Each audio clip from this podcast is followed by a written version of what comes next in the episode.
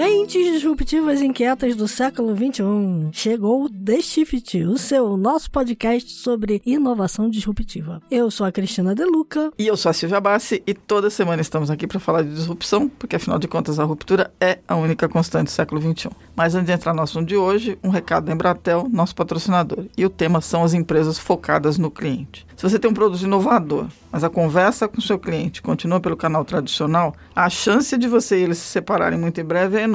Até porque o consumidor hoje está tão acostumado a usar os seus aplicativos os seus smartphones para se conectar com diferentes startups, ele espera esse mesmo tipo de relacionamento das empresas tradicionais. E a única forma de você fazer isso é utilizar outros tipos de plataforma de relacionamento. Não adianta ter ideias disruptivas se você continuar usando um formato tradicional. E é aí que entra a plataforma chamada plataforma Omnichannel, que viabiliza esse tipo de estratégia. Toda estratégia Omnichannel se baseia no uso simultâneo e interligado de diferentes canais de comunicação sempre com o objetivo de estreitar essa relação entre cliente e empresa e buscar aprimorar a experiência do cliente. É aí que a Embratel entra apoiando esse relacionamento. A plataforma Omnichannel Genesis usa recursos de inteligência artificial e conecta todos os canais de atendimento na nuvem, incluindo chat, voz, e-mail, formulários na web. Vocês conseguem ver todos os detalhes da plataforma da Embratel no site embratel.com.br/omnichannel. Vai lá. E qual o assunto de hoje? Então, o assunto de hoje é o dinheiro do futuro. E e o futuro do dinheiro. Não, na verdade, o, assunto de hoje é mais do que fintech. Se você pensou em fintech, vai muito além de fintech, vai na direção de que é possível que qualquer empresa que você esteja trabalhando hoje, pode ser que daqui a cinco anos ela seja alguma empresa financeira. A gente está vivendo uma mudança super importante na economia e nos serviços financeiros por conta da tecnologia, por conta da possibilidade das APIs e as plataformas de transações poderem ser utilizadas por qualquer empresa e hoje provavelmente você deve ter alguma conta de alguma marca que você gosta muito e que começou em algum momento a oferecer serviços financeiros, não necessariamente de banco, mas serviços financeiros. Dinheiro precisa acabar mesmo, teoricamente, porque aquele dinheiro em papel quase ninguém mais usa. E tem um exemplo muito interessante, não vou dizer que é bacana, porque é terrível. Dias atrás, no meio da crise do coronavírus, já com quase duas mil mortes comunicadas, o governo chinês resolveu confiscar todas as notas velhas de yuan do mercado para evitar que algum tipo de contaminação pudesse ser transmitida por elas. E aí, as notas que saíram da região que está fechada foram inciner ou incineradas, ou aquecidas, ou colocadas embaixo de raio infravermelho, enfim. Teve uma questão importante ali de fechamento. Mas o mais interessante é o seguinte: ele não só tirou o dinheiro velho de circulação, mas teve que gastar um dinheirão para botar notas novas em circulação. Então a emissão foi de 600 bilhões de yuan, que dá 85,9 bilhões de dólares em dinheiro novo tendo que ser emitido e 4 bilhões de yuan dessas notas, ou 572 milhões de dólares, foram realocadas exatamente para a região da província de Hubei, que é onde está o problema. Então, dinheiro é uma coisa complicada. Dinheiro, eu tenho a teoria de que dinheiro é uma ficção. Você já viu um milhão de dólares? Você nunca viu um milhão de dólares. Aí a gente está falando de um país que, em teoria, os pagamentos instantâneos, os pagamentos por outras plataformas, principalmente o celular, pagamento móvel, já é uma realidade há bastante tempo. E ainda assim teve que emitir 85,9 bilhões de dólares em notas. Então tá, a gente está no meio de uma transição. E aí, Cristiano Deluca, a gente tem convidado, certo? Certo. Nós estamos aqui com Carlos Neto, CEO da Matera. Prazer, tudo bom? Como que você está? Obrigado pelo convite. E estamos aqui com Renato Camargo, CMO da Recarga Pay. Que é uma, o que, um sunicórnio, é isso? Cara, a gente tem tanta denominação aí, cada hora é um termo novo, né? Então, na verdade, hoje a gente é um... Entrou na lista das empresas, das startups brasileiras que podem virar unicórnios, é Sim. isso? E aí cabe os parabéns para a Matera, né? Um belo investimento recebido aí, congratulations. Então é o mercado brasileiro Foi difícil, por hein? hora. foi trabalhoso. Então, eu queria que o Carlos falasse um pouquinho o que ele faz e falasse um pouquinho sobre pagamentos instantâneos no Brasil. A gente está vivendo um momento agora em que o Banco Central resolveu entrar nessa brincadeira e fazer uma disrupção. É, o Banco Central é engraçado, né? A gente fala de disrupção, nunca lembra de regulação, né? Parece que lei e regra não combinam, né? Mas o Banco Central começou em 2013 criando a Lei dos Arranjos de Pagamento, que para mim foi a disrupção causada pela regulação. É uma regulação que tem mais cara de desregulação, porque ele tirou do banco o monopólio da conta corrente. Mas como o nome era arranjo de pagamento, todo mundo achou que era coisa de cartão. Apenas um funcionário de um banco que viu falou: ih, acabou o banco. Isso em 2013. Agora, o Pix, o pagamento instantâneo, ele vai permitir que essas contas que todas as empresas podem ter passam a conversar uma com a outra. Então a gente vai poder pagar e receber de qualquer conta, não só a bancária. É, a matéria faz software para banco, ou para quem não é banco e pode virar banco agora. Então, meu papel é evangelizar todo mundo, falar: você pode virar banco, você pode ter o seu banco, porque daí eu vendo meu software, tá? Esse é o objetivo.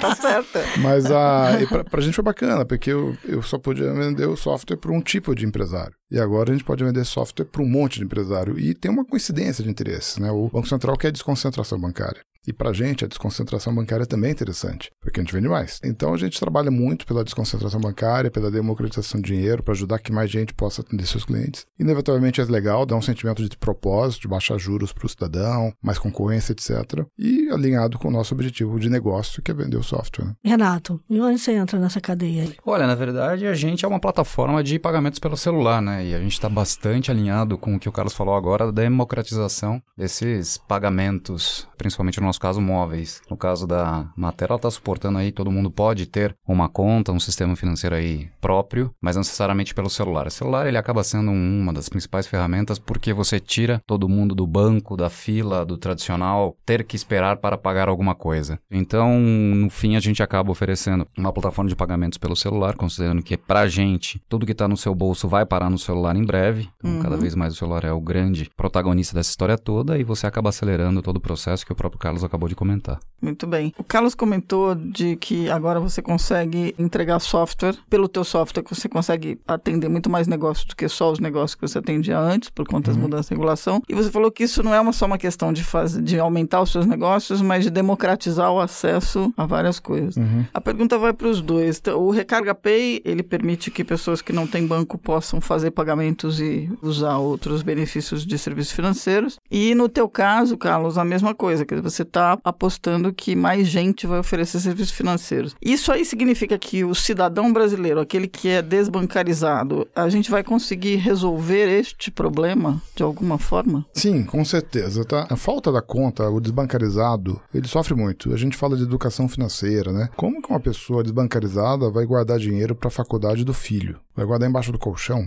Não tem jeito. Verdade. A gente não pode nem culpar essa pessoa de não ter educação financeira, porque a educação financeira é quase que inútil no caso dela, uhum. a não ser não ela nem consegue gastar mais do que tem porque não tem o dinheiro para gastar, né? No máximo se pegar emprestado lá do agiota. Então é bacana a gente poder bancarizar. Tem um estudo de uma empresa que eu li que falou que o PIB de um país aumenta de 1 a 2% apenas pela bancarização. E se você olhar no Brasil, além da bancarização, existe todo um processo muito caro, o tal do custo Brasil, que tem vários aí. Um dos custos Brasil é toda a camada de intermediários que estão ficando com pedaços enormes e muitas vezes ganham mais dinheiro do que quem está produzindo bem e quem está consumindo. Uhum. Então, é, você melhorar otimizar os meios de pagamento, digitalizar o dinheiro, a gente vai deixar a sociedade brasileira mais rica. Olha, concordo. Até fazendo um aditivo aí que o Carlos está falando, é mais do que o desbancarizado, a gente tem que considerar também aquele que é bancarizado, mas é pouco bem servido. Uhum. A gente gosta de falar muito com esse cara também, então a gente acaba falando basicamente com uma grande parcela da população. Se você soma os underserved mais os desbancarizados, é muito difícil ter uma pessoa que está 100% satisfeita com que o serviço que o banco está prestando. Uhum. Tem um fato curioso, até bastante em linha com o que ele está falando falando é, a gente tem 5 mil e quantas cidades no Brasil? Não sei, 5 mil e lá vai pedrada, né? E a gente não pode esquecer que tem muita cidade que tem uma agência bancária, uhum. Eh, uma lotérica, são filas e filas e filas para pagamento. E quando a gente coloca, por exemplo, a gente tem um público de lojista muito forte, eles, através do app da Recarga Pay, por exemplo, conseguem fazer e receber pagamentos por essas pessoas que porventura no futuro podem fazer diretamente, mas as pessoas vão até eles porque elas não têm outra opção. Você tem uma agência bancária, você tem uma lotérica, você vai pagar o quê? Você tem que pagar por ali. Você não é bancarizado o que, que você vai fazer? Então eles acabam até construindo negócios próprios para isso. Tem uma situação bastante delicada por todos os lados, principalmente nos rincões aí do Brasil, uhum. saindo um pouco aí da nossa bolha. Rio São Paulo. Rio São Paulo. É, é, pegar um pouco do sul vai. também, sul, vai. Sudeste, vai. É. é. E o, eu, um banco é grande,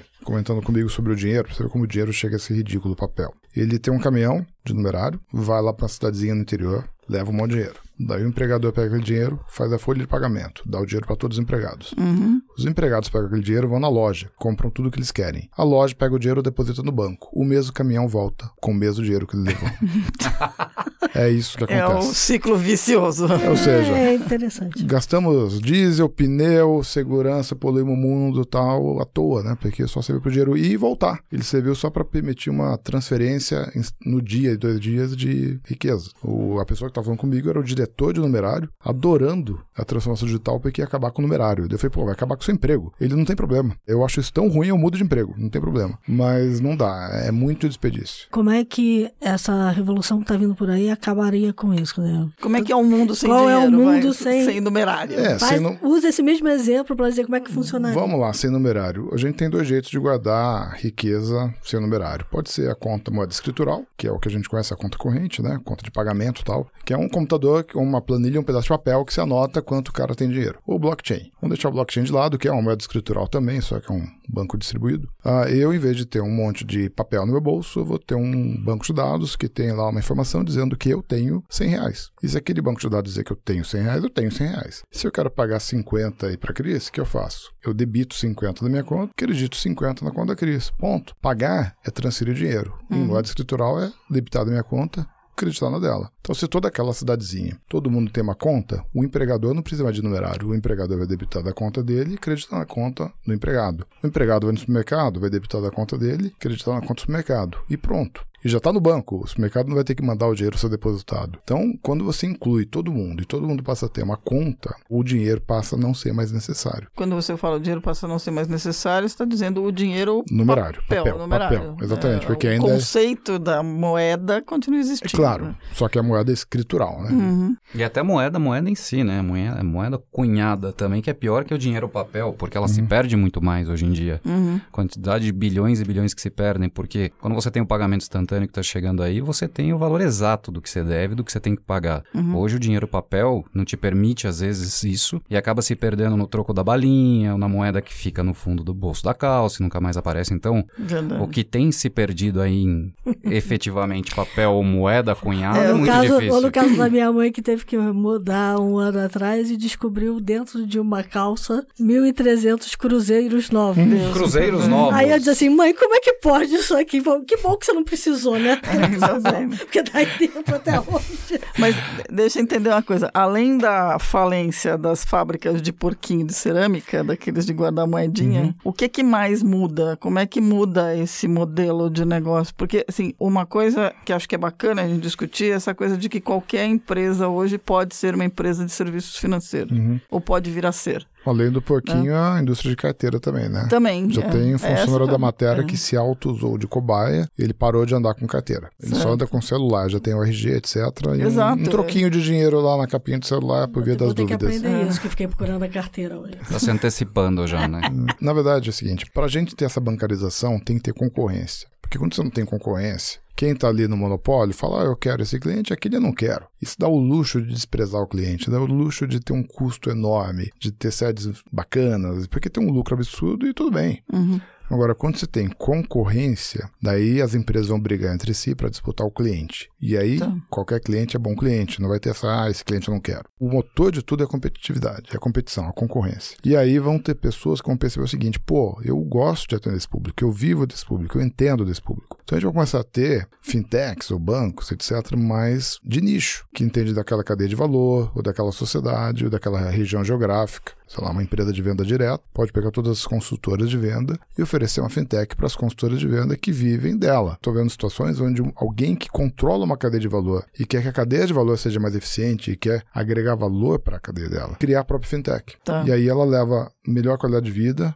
uma série de benefícios para quem vive da própria empresa grande, Uhum. né? E dispensando um banco ali naquela situação. Por causa da concorrência, as pessoas vão começar a fazer isso. Hoje tem bastante barulho no mercado, né? Principalmente de fintech. Eu acho que todas as empresas, elas podem sim ter uma empresa ou uma fintech, o seu próprio sistema de pagamentos, mas justamente por isso acaba o mercado acaba ficando bastante poluído. A gente viu isso acontecer nos últimos seis meses. 2019 foi um ano bastante chave para isso acontecer. Mas algumas estão ficando pelo caminho, né? Tem algumas que não estão sabendo lidar exatamente exatamente com isso. Então você vê empresa de cosmético fazendo isso, que no door-to-door seria extremamente importante. Você vê editoras de revista tendo suas próprias fintechs. Você tem que saber qual o foco. Você tem que saber se aquele momento de ter aquela fintech ou uma plataforma de pagamento dentro do teu produto realmente faz a diferença. Porque no fim das contas, meu ponto de vista, eu acho que não dá para fazer tanto dinheiro com pagamentos. Ainda mais agora, com tudo que está acontecendo, todas essas regulamentações. Acho que cada vez mais as margens vão ficar apertadas ou quase mínimas dentro de pagamento. Hum. O próprio Bezos fala, né? A sua margem é minha oportunidade. E agora vai acontecer isso muito. Então é pelo serviço. Acho que ele deve se arrepender tanto dessa frase. Nossa, eu, não eu é, vejo... cara? eu tenho a impressão que ele deve se arrepender tanto dessa frase, porque é por conta dela. O, dela o que ele... especial do PBS, da PBS que eu comecei a assistir, tá punk o negócio lá. Então, eu quero jogar uma outra coisa na mesa, porque vocês falando, eu me lembrei de várias cadeias varejistas que têm o próprio cartão de crédito. Uhum. O pagamento instantâneo, em teoria, não teria crédito. Em teoria. É isso que eu queria botar na mesa. Por quê? Essa cadeia varejista que tem o seu próprio cartão, ela já conhece bem o perfil do cliente. Uhum. Ela conhece muito esse cliente, sabe qual é o tipo de consumo que ele tem, sabe qual é o tipo de crédito que ela pode dar ou que ela não pode dar e como é que esse dinheiro vai girar dentro da própria loja, porque no fundo esse cartão é um cartão de fidelização. Se eu, além desse cartão, coloco o pagamento instantâneo nessa equação, como é que isso funciona? Bom, ótima pergunta. Os cartões de loja, né, é uma forma de você dar crédito para o seu cliente comprar da sua própria loja, como você falou. O grande problema é você vai ter o cartão da loja A, o cartão da loja B, o cartão da loja C, daqui a pouco você tem 20 cartões na sua carteira. Nós que somos homens vai doer quando sentar na mesa, na cadeira, né? Porque fica aquele bando de cartão lá, né?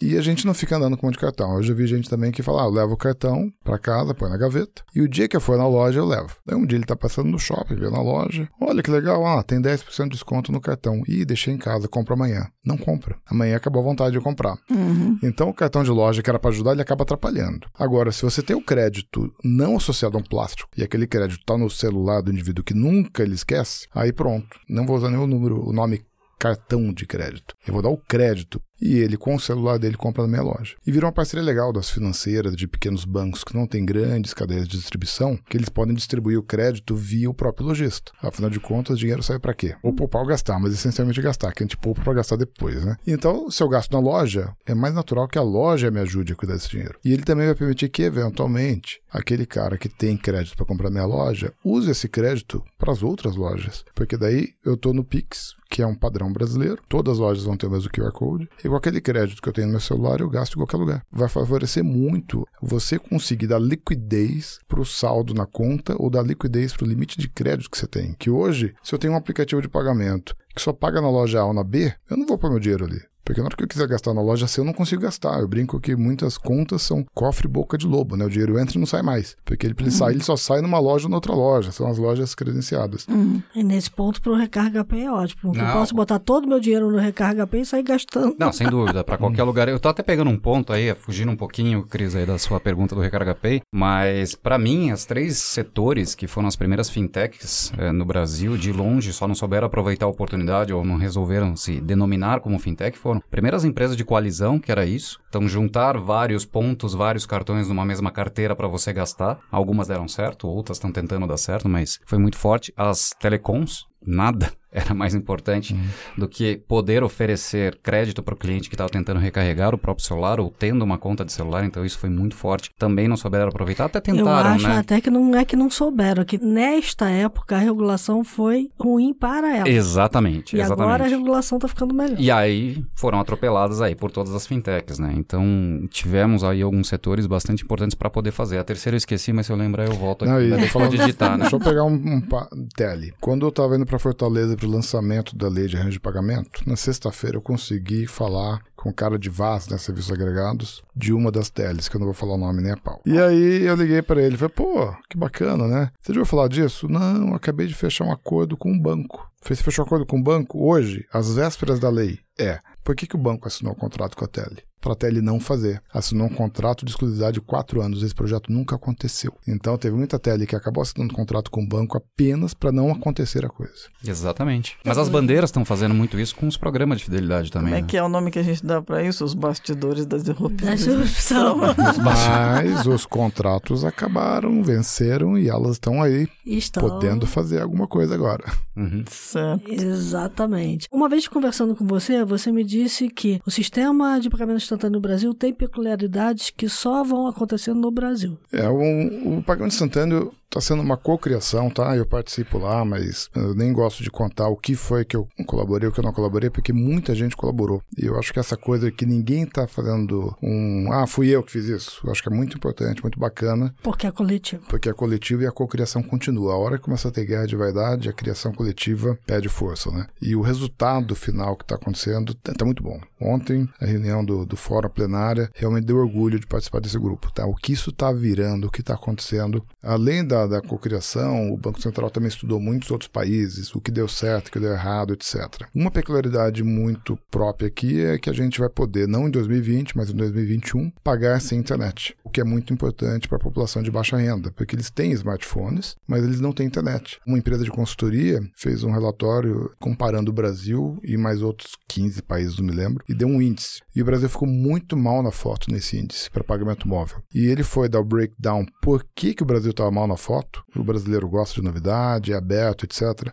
era a falta de internet. E ele dizia que o Brasil teria que investir bilhões em infraestrutura, tinha nem 5G e tal, para ter o pagamento móvel. Quando ele viu o Banco Central colocando um pagamento sem internet, ele falou: pô, resolveram uns bilhões de investimento. Ou seja, em vez de investir bilhões em internet, a gente faz um pagamento que não usa internet. E isso é uma peculiaridade do Brasil. Né? E aí pega esses bilhões e investe em educação. Saúde, Exatamente, é, por exemplo. Espera-se, né? É, é, adoraria. É, só para deixar claro, do Bacen não é. As duas partes não tem que ter internet. O pagador. A loja vai ter que ter internet. É, eu queria ela... entender como é que funciona. É. Quer dizer, na verdade, uma ponta tem a internet. É, eu brinco que é um gato net aí. Então, eu chego na loja e falo, o seu loja, eu não tenho internet. Você fala pro meu banco te pagar. Basicamente é isso. Daí quando eu apresento o QR Code pra loja, a loja captura e manda. E o meu PSP, que eles chamam, a gente chama de banco, no pagamento instantâneo, chama-se de provedor de serviço de pagamento. Quer dizer, a palavra banco saiu. É, saiu. Porque provedor de serviço de pagamento pode ser um banco ou pode ser o Recarga Pay. Ele está nivelando a terminologia bancos e não bancos, o que é muito uhum. legal, tá? E aí o PSP do pagador recebe a informação que eu estou mandando pagar o lojista e ele paga o lojista. Só quem avisa o meu PSP é o meu lojista, não sou eu, porque eu não tenho internet. Por isso que a gente é um gato, a gente faz um gato na internet do lojista. Esse é o truque. É super simples, é um ovinho de Colombo aí. O Banco Central no estudo detectou também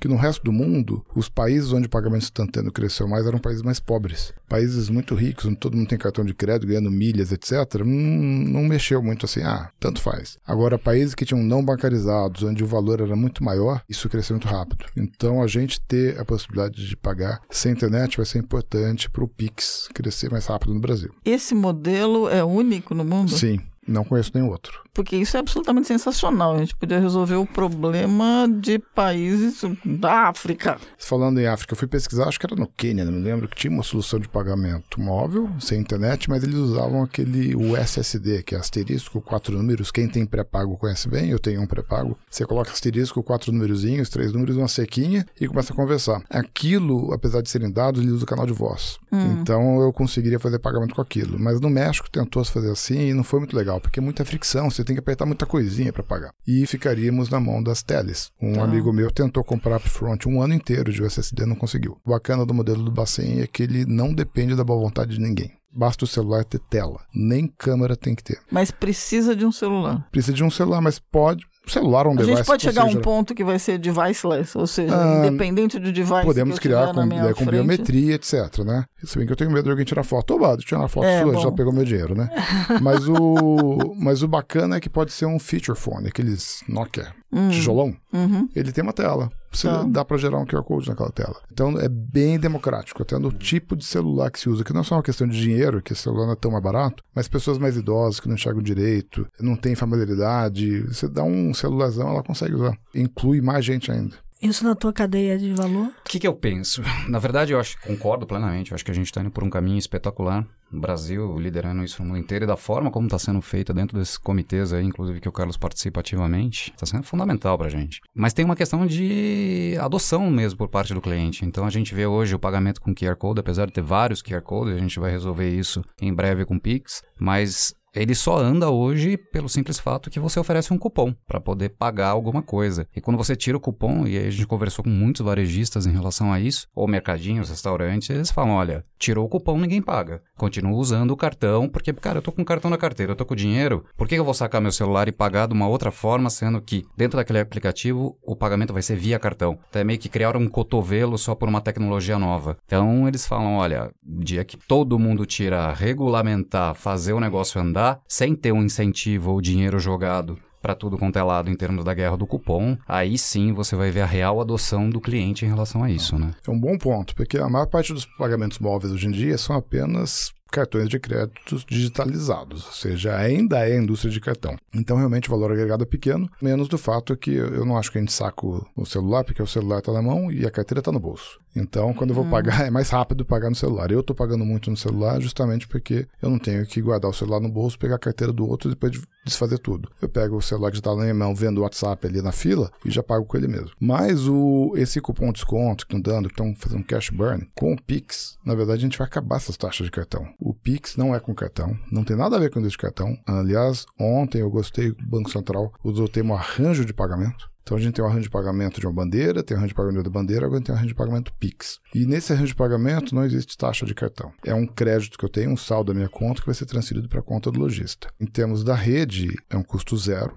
mais alguns centavinhos. Ninguém sabe quantos vão ser esses centavos. O que o Banco Central falou num evento é que no resto do mundo sempre está custando um centavo da moeda local. Se a gente conseguir a mesma proeza, vai custar um centavo de real. Então, um centavo de real e mais por zero transação, por é transação. Isso? E mais 0% de taxa. Daí você pegar o seguinte, um e-commerce, ele vende com cartão ou com um boleto, que eu acho que o e-commerce é um dos caras que vai mais impulsionar. O boleto tem uma taxa menor, paga lá dois reais, um real cinquenta, depende, só que demora 24 horas para compensar. Então o e-commerce só pode entregar a mercadoria depois que você paga. Metade dos boletos do Brasil não são pagos Uhum. no e-commerce. É verdade. Porque eu vou lá, compro, dá aquela vontade de comprar, depois eu percebo que eu fiz besteira e não pago Aí o boleto. olha aquele boleto com aquele valor, É, assim. Não, cara, não Não, foi. a- na sua frente. Alguém me É, contou não uma de- vez que durante uma Black Friday é, um concorrente comprou um monte de mercadoria do outro só para segurar o estoque É? do cara. Caramba. Comprou tudo em.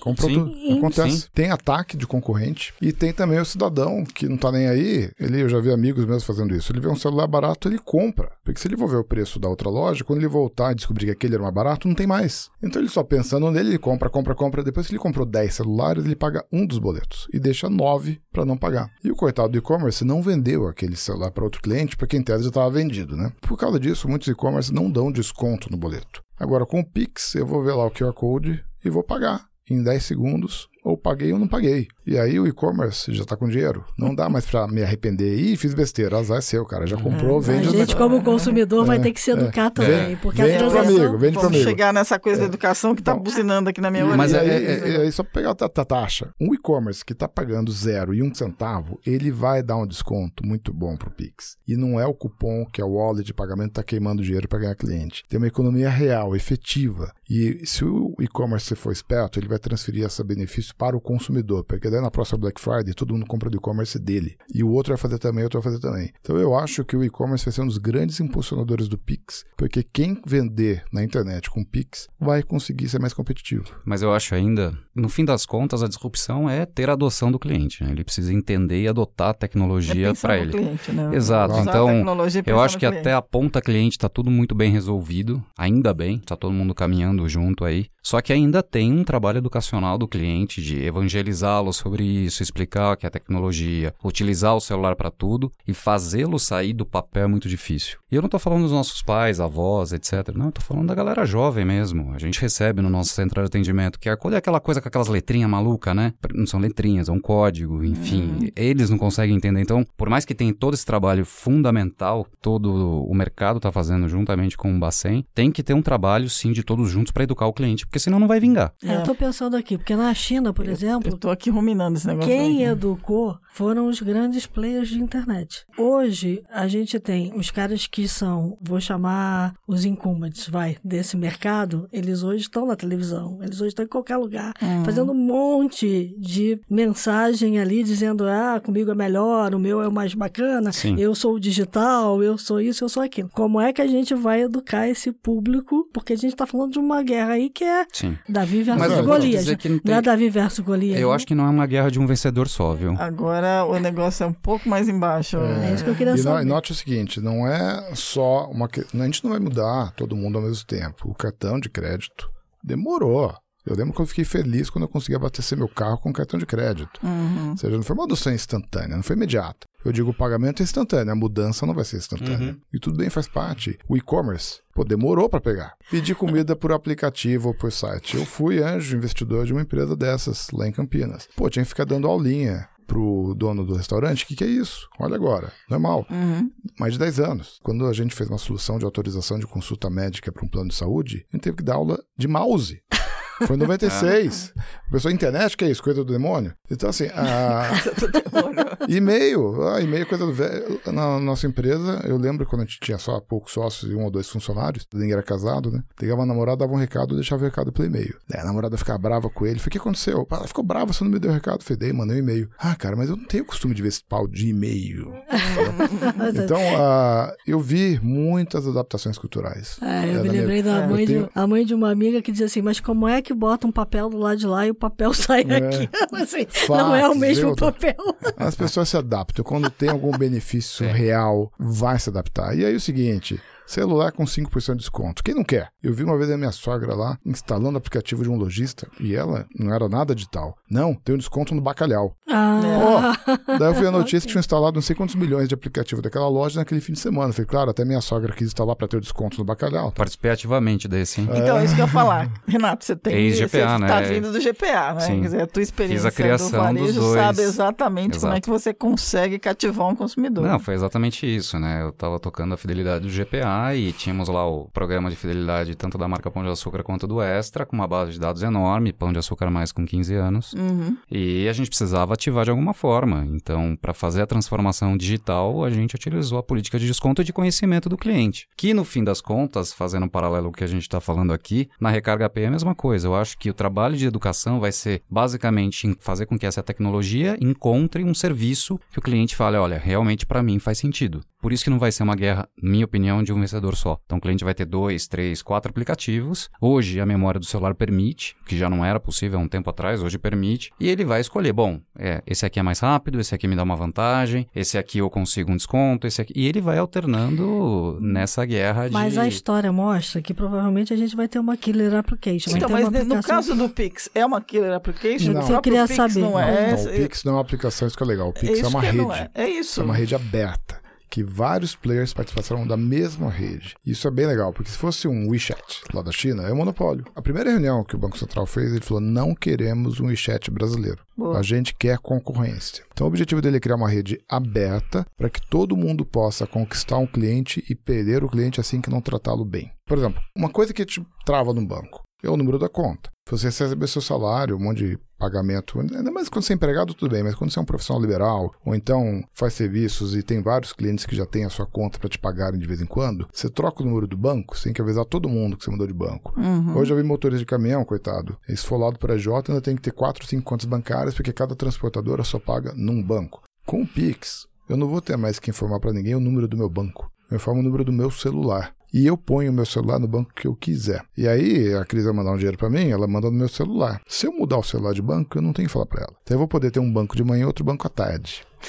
Sensacional. Eita. sem avisar ninguém. Então, assim, o banco tem que tratar bem o consumidor. Então, a gente está criando uma possibilidade do usuário arbitrar quem quer que ele vai ser o banco do cara, né? Ou não banco, pode ser o Pay também, não precisa ser um banco. Que vai E- ser o banco. E, é, é, e o número é meu, não é o número do Pay, não é do, de nenhum banco, é o meu número. Dando para o consumidor a propriedade do número na conta, ele tem efetiva portabilidade. Então, portabilidade de salário perde sentido. Porque a portabilidade de salário é o seguinte: eu quero ganhar no banco A e o empregador quer pagar no banco B. Então ele manda no banco B e daí vai para o banco A. Não precisa mais, o empregador me paga no meu celular. Pagamento de Direto. conta de serviço idem. De conta também. É uma coisa bacana. Hoje, uma das coisas que gera também monopólio é, e gera um efeito rede são as malditas contas de luz, água, Isso, etc. que só tá? pode pagar no banco tal. é. Você pode perguntar, Eu, eu conversei com uma das empresas, por que você não tinha de fintech? Ah, Recarga Pay tem poucos clientes. Falei, vai ter poucos enquanto você não fizer um acordo com eles. Tem não, tá? Não, tem poucos clientes. brincando. Comparado com... tem muitos.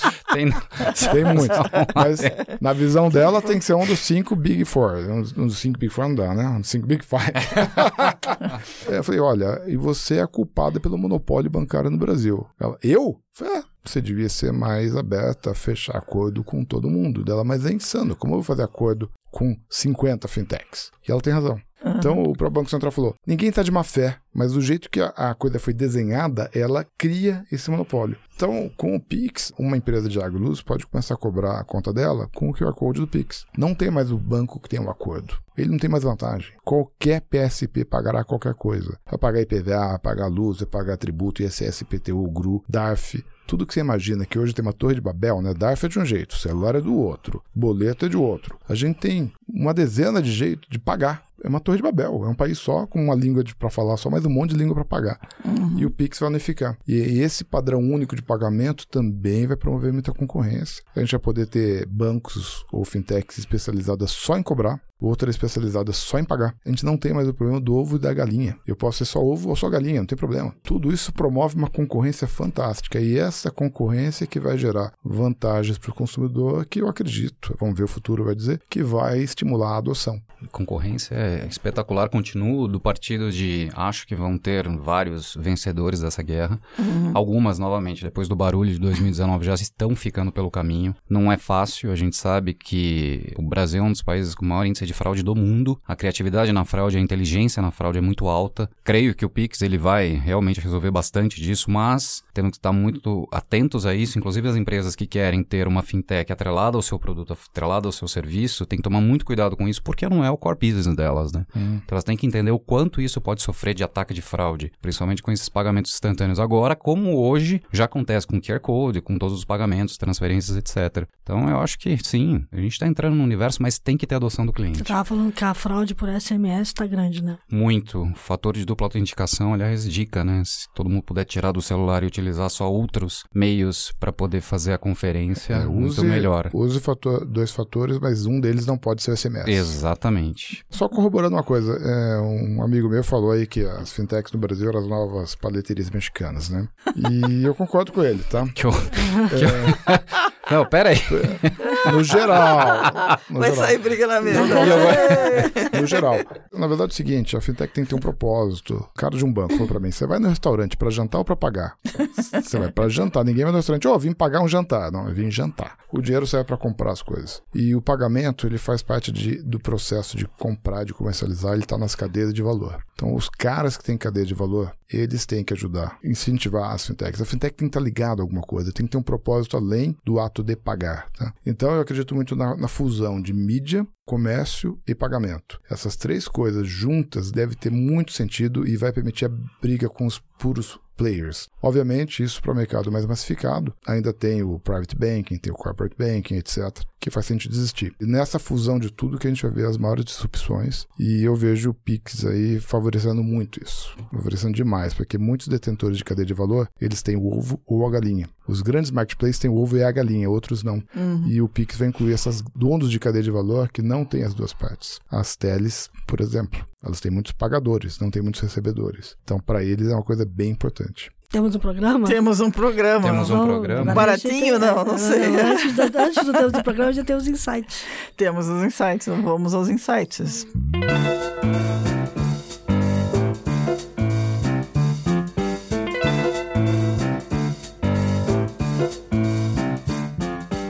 Carlos, quer começar então? Bom, eu, sexta-feira passada, acho que foi quinta, não sei, eu vi uma entrevista com o Roberto Campos, o presidente do Banco Central.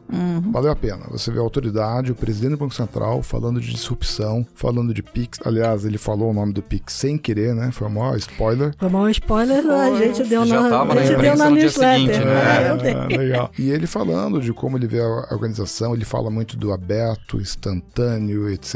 É, é bacana ver o, como que isso está vindo de cima para baixo. É legal você ver o presidente do Banco Central com essa cabeça, porque você começa a acreditar que realmente não é um mero acidente. Então, vale a pena ver. E eu, como bom nerd, gostei muito da série do Vale do Silício também. Quem quiser assistir e dar uma gargalhada, eu que fundei a empresa em 87, eu vi aqueles caras lá abrindo empresa, toda aquela confusão, dava muita risada, porque lembrou muito todas as confusões que eu tive na vida. Na verdade, eu vou fugir um pouco, não é nem muito do nosso tema, mas eu acho que tem alguma coisa a ver. É, ontem eu assisti o, o, documentário que ganhou o Oscar lá, o Indústria Americana. Ah. Espetacular documentário, espetacular. E aí traz um pouco desse choque de cultura, tudo bem, de força laboral tal, mas o choque de cultura China e Estados Unidos, como que realmente o negócio desandou. E eu faço um paralelo que a gente está aqui discutindo, né? Então, todo mundo pergunta muito, ah, o Brasil vai ser a nova China em pagamentos, etc. Você tem que entender também que são culturas distintas e que necessariamente está acontecendo lá pode não acontecer aqui ou não na velocidade que vai se acontecer aqui. Uhum. Então a dica que eu daria é tentar assistir para fazer um paralelo nessa parte cultural ou choque de culturas. Complementando a sua dica, hoje, bem de madrugada, tomando café, eu assisti o documentário do documentário, que Excelente. é uma entrevista de com Obama e com a Michelle. Do Obama e Michelle, os dois Excelente. diretores do documentário. Sensacional, porque eles têm uma proposta de storytelling, de narrativa, de investir em narrativas de histórias. Os dois contam. Bom, para quem é jornalista, eu quase enlouqueci. Bom, o documentário é fantástico, tem questões, dava para passar um dia inteiro discutindo aqui as questões todas. Mas eu sugiro, não assistam só o documentário, mas assistam o outro mini documentário, que são os oito minutos. É super minutos, rápido, né? Oito minutos, é oito minutos você vê na sequência. vale muito a pena. Incrível, incrível. É, tem que respeitar a cultura local e características. O, eu não conheço bem a China, mas disseram lá tinha muita poupança, as pessoas tinham dinheiro. Então uhum. eles podiam pôr dinheiro na wallet para pagar. No Brasil, todo mundo é endividado, né? Então tem que dar crédito na wallet, não isso. cartão de crédito, crédito. E tem que saber operar com isso. É, é isso que é muito bom. Traz os bancos de volta pro jogo. Então, olha só, é, a minha dica é a seguinte: a gente publicou recentemente um vídeo que eu acho que vale a pena as pessoas assistirem, que é a empresa de Venture Capital, Andreessen Horowitz. Eles têm todo ano um, um evento chamado A16Z, ou A16Z que é uma espécie de summit e eles põem gente muito legal para falar sobre várias coisas. E teve uma palestra que é qualquer companhia pode oferecer financial services, o que foi uma coincidência bastante interessante, porque eles liberaram todos esses vídeos semana passada. E aí o que que acontece? Essa palestra é uma palestra da Angela Strange, que ela é uma general partner da Andreessen Horowitz e ela passa 15 minutos explicando por que que toda empresa pode ser uma empresa de serviços financeiros no futuro e tem uma frase interessante dela que ela pergunta para a plateia ideia quantas das pessoas que estão ali trabalham para empresas de serviço financeiro, dá mais ou menos uns 10%, e ela faz o prognóstico de, ó, daqui a cinco anos, 80% de vocês vão estar trabalhando para empresas de serviços financeiros e não vão ter mudado de emprego. O que é muito legal, vale super a pena, a gente vai dar o link. Vamos dar o link também no line-up inteiro das palestras da A16Z, porque tá muito bom, tem gente muito boa falando, então vale super a pena. Vou ver. É, eu para materializar tudo isso que a gente conversou aqui, um episódio específico do Expresso do Futuro, que foi a série que o Ronaldo Lemos fez na China, que passou, se eu não me engano, no canal Futura. Para quem tem TV a cabo consegue ver, quem não tem consegue ver pela internet. Sobre a revolução do pagamento digital na China. Hum, Porque acho que materializa muito hum. de todos esses conceitos que a gente falou aqui.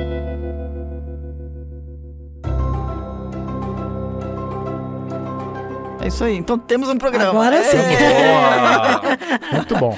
Temos um programa. Muito obrigada, Carlos. Muito eu que agradeço a oportunidade. É sempre legal poder dar um spread das ideias. Né? Não, foi fantástico. Aprendi um monte de coisa de novo para variar. É bom a gente traz uma gente boa, né, para falar aqui com a gente. Né? É sempre bom sair daqui falando muita coisa boa. Então, pessoal, obrigada pela audiência. De novo, obrigada para os nossos convidados, que foi muito bom. Dicas, sugestões, críticas, elogios e qualquer outra coisa, mandem para theshift.b9.com.br e a gente volta na semana que vem. Porque enquanto a gente estava conversando aqui, o mundo mudou mais um pouquinho e a gente tem muito o que falar. E é verdade. Até já. Tchau, tchau. Este podcast foi editado pela Maremoto.